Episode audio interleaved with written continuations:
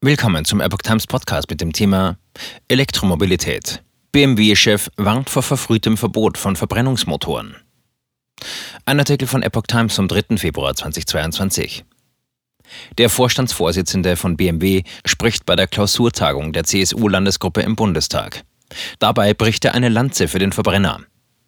Der BMW-Vorstandsvorsitzende Oliver Zipse hat vor einem zu frühen und unüberlegten Verbot von Verbrennungsmotoren gewarnt.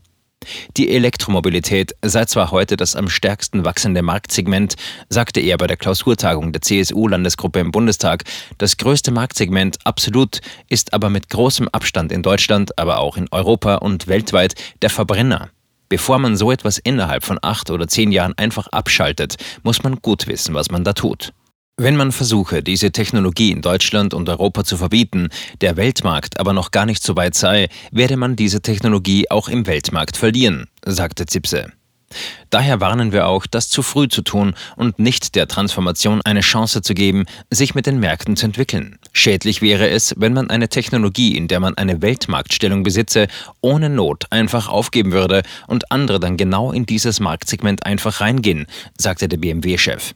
Ich glaube, damit ist weder dem Klima noch sonst irgendjemandem geholfen. CSU-Landesgruppenchef Alexander Dobrindt warnte vor einer einseitigen Fokussierung auf die Elektromobilität. Der Verbrennungsmotor hat den Wohlstand in Deutschland über Jahrzehnte mitgesichert, Arbeitsplätze und Wertschöpfung geschaffen. Und deswegen darf er nicht einseitig aus ideologischen Gründen aufgegeben werden. Man müsse ihn weiterentwickeln in Richtung CO2-Neutralität.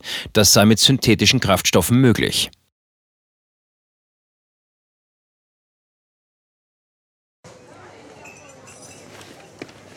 Bis Brot ich ess, das Lied ich sing.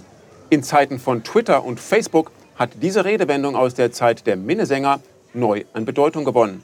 Wes Brot ich ess, des Lied ich sing, bedeutet in der Medienwelt, dass Zeitungen die Interessen derer vertreten, die sie bezahlen. In Deutschland sind dies meist Parteien, Werbekunden oder Stiftungen einflussreicher Geldgeber. Die Epoch Times ist frei von allen solchen Einflüssen und steht allein in der Verantwortung derer, die sie finanziert, nämlich Ihnen, unseren Lesern.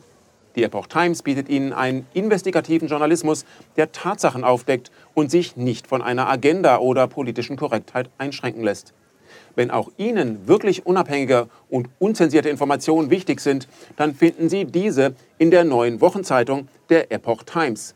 Zum Preis von nur einer Tasse Kaffee erhalten Sie nachhaltige Geistesnahrung für eine ganze Woche. Bestellen Sie die Epoch Times jetzt gratis drei Wochen lang zum Kennenlernen und lesen Sie den Unterschied.